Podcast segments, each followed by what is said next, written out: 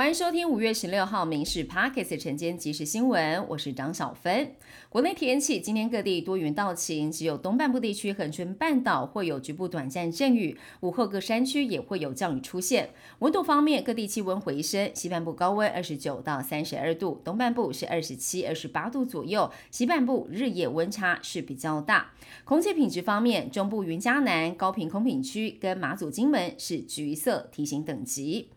美国债务上限协商在本周展开，投资人对顺利提高债务上限是乐观以待。道琼是收涨了四十七点，指数是三万三千三百四十八点，纳斯达克是上涨了八十点，标普涨了十二点，费班上涨了七十九点，涨幅是百分之二点六八。越南牡蛎被验出了致癌物无机砷，从今年到现在检验十九批，查到有两批重达六点七公吨是不合格，超标了五点四倍，食药署立刻销毁，没有流入市场。但是越南牡蛎一斤比国产便宜了二十到三十元，近年来进口量暴增了二十倍，压缩到本土的产量，受害最深的就是台南，减产了五成。每年用量高达了两亿六千万颗的软便剂氧化镁，因为健保支付价太低，导致厂商不愿生产。健保署拍板讨论之后，确定六月一号起将要提高一倍的健保支付价，厂商已经全数同意供货了。但是药师工会认为，这类只是用药，应该要回归市场机制。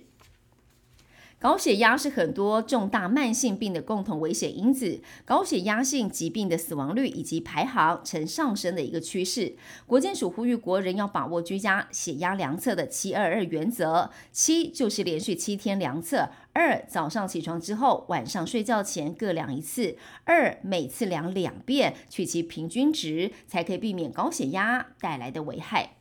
台中捷运检讨危机应变 SOP，即日起将暂时比照台风来袭的模式，把驾驶台的盖板全时段的开启。遇到突发状况，随车员就可以立刻按下停车按钮，让风险降到最低。中捷总经理在被询时脱口说出：“因为我们倒霉，遇到就面对。”议员就痛批：“如果用倒霉心态来处理，民众行车安全又何在呢？”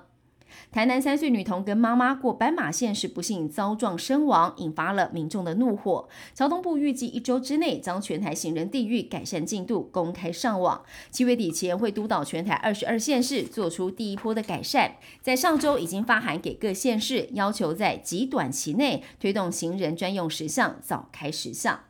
有网友在公共政策平台上发起，让台湾成为亚洲第一个周休三日的国家。超过有五千七百位民众来复议，就等政府给回应。消息一出，东吴大学马上开出了第一枪，表态如果法令松绑的话，学校愿意配合。而其实原神出版社早在二零一三年就已经实施周休三日了，而且成效良好。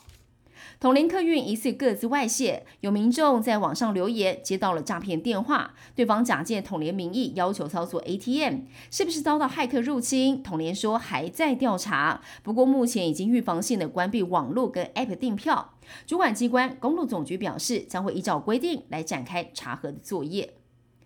国内住房常常被批评价格太高，CP 值太低。去年观光旅馆平均房价是四千一百九十五元，创近年新高。观光局是分析，高于平均房价的旅宿大多是在热门风景区，显示疫情之后国旅走向精致旅游，而度假型的行程是备受青睐。观光局鼓励民众平日出游享有优惠住宿，那么也在台湾旅宿网设置了优宿专区，全台总共四百家旅馆民宿加入优惠房价最低是二四折起。